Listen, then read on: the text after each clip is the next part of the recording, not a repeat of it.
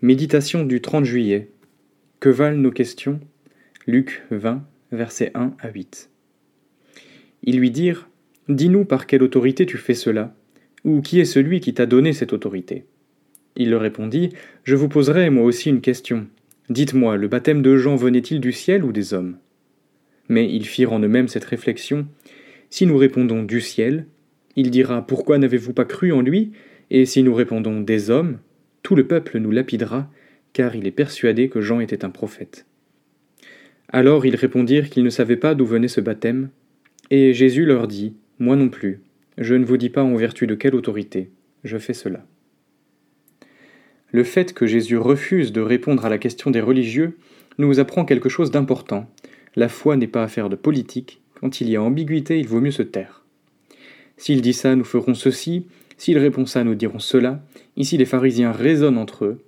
Ce n'est pas la réponse en elle-même qui les intéresse, mais la possibilité de piéger Jésus, de le contredire. Ils ne veulent pas entendre la vérité, ils ne sont pas prêts à la recevoir, mais veulent quand même débattre afin de rester au cœur du jeu. Le problème, c'est qu'il y a en arrière-plan de cette posture le blasphème et le péché contre le Saint-Esprit. Aussi Jésus ne répond pas. Nous avons besoin d'être rendus attentifs à ce genre de questions et au fait que le Seigneur ne semble pas répondre parfois. Il connaît nos arrière-pensées, nos duplicités, ces moments où nous préférons dire ce qu'il faut dire plutôt que ce que nous pensons vraiment. Le monde religieux n'est-il pas rongé par cette hypocrisie? Les prédicateurs, par exemple, peuvent se laisser gagner par la recherche du consensus, de l'équilibre, par la quête de la bonne parole, ou à l'inverse d'un message qui dénote. Mais à force de raisonner, de peser et de sous-peser, on finit par être troublé soi-même et la révélation n'est pas donnée. C'est comme si le Seigneur disait Moi non plus, je ne vous dirai pas. On s'étonne alors qu'il n'y ait plus de ligne et que la vie de l'Église se résume à un grand bazar où chacun fait ce qui lui semble bon.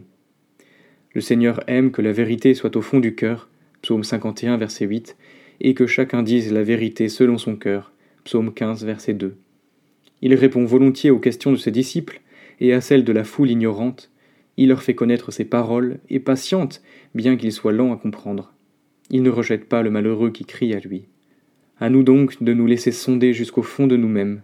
Reconnaissant notre manque de révélation, venons au Seigneur dans l'espoir qu'il nous éclaire.